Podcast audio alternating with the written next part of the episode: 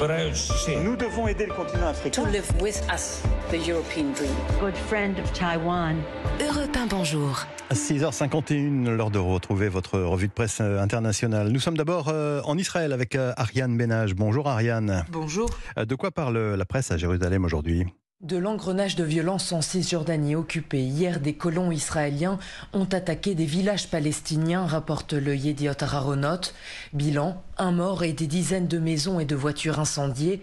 Une sorte d'expédition punitive après la mort mardi de quatre Israéliens dans un attentat en Cisjordanie.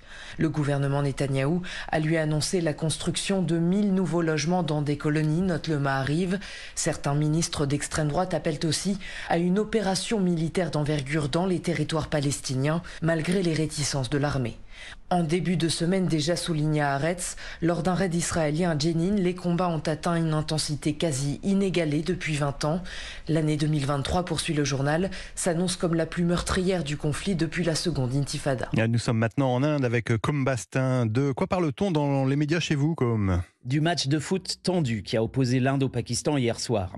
Voilà presque dix ans que les deux pays ne s'étaient pas affrontés en Inde, rappelle Hindustan Time. L'Inde et le Pakistan nourrissent une haine tenace, se déchirant sur le tracé de leurs frontières et la lutte contre le terrorisme. L'équipe pakistanaise s'était vue délivrer des visas à la dernière minute, relates et télégraphes. Le duel avait lieu à Bangalore, dans le sud de l'Inde, sous une pluie intense, rapporte News 18. Sur la pelouse, une ambiance nerveuse, les joueurs en sont quasiment venus aux mains et l'entraîneur indien a été exclu du stade après s'être immiscé physiquement dans le match.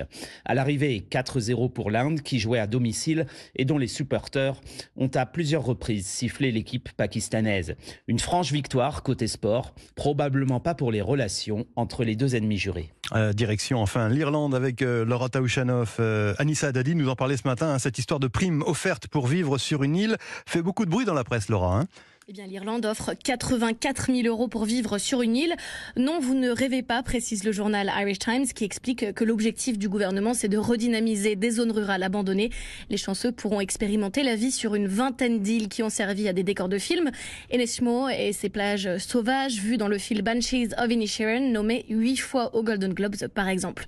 Mais il y a quelques conditions, prévient The Examiner. Les nouveaux habitants doivent obligatoirement acheter une maison sur une de ces îles. Elle doit dater d'avant 1980 être inoccupé depuis au moins deux ans et surtout les 84 000 euros pourront uniquement servir aux travaux sur ce nouveau bien immobilier.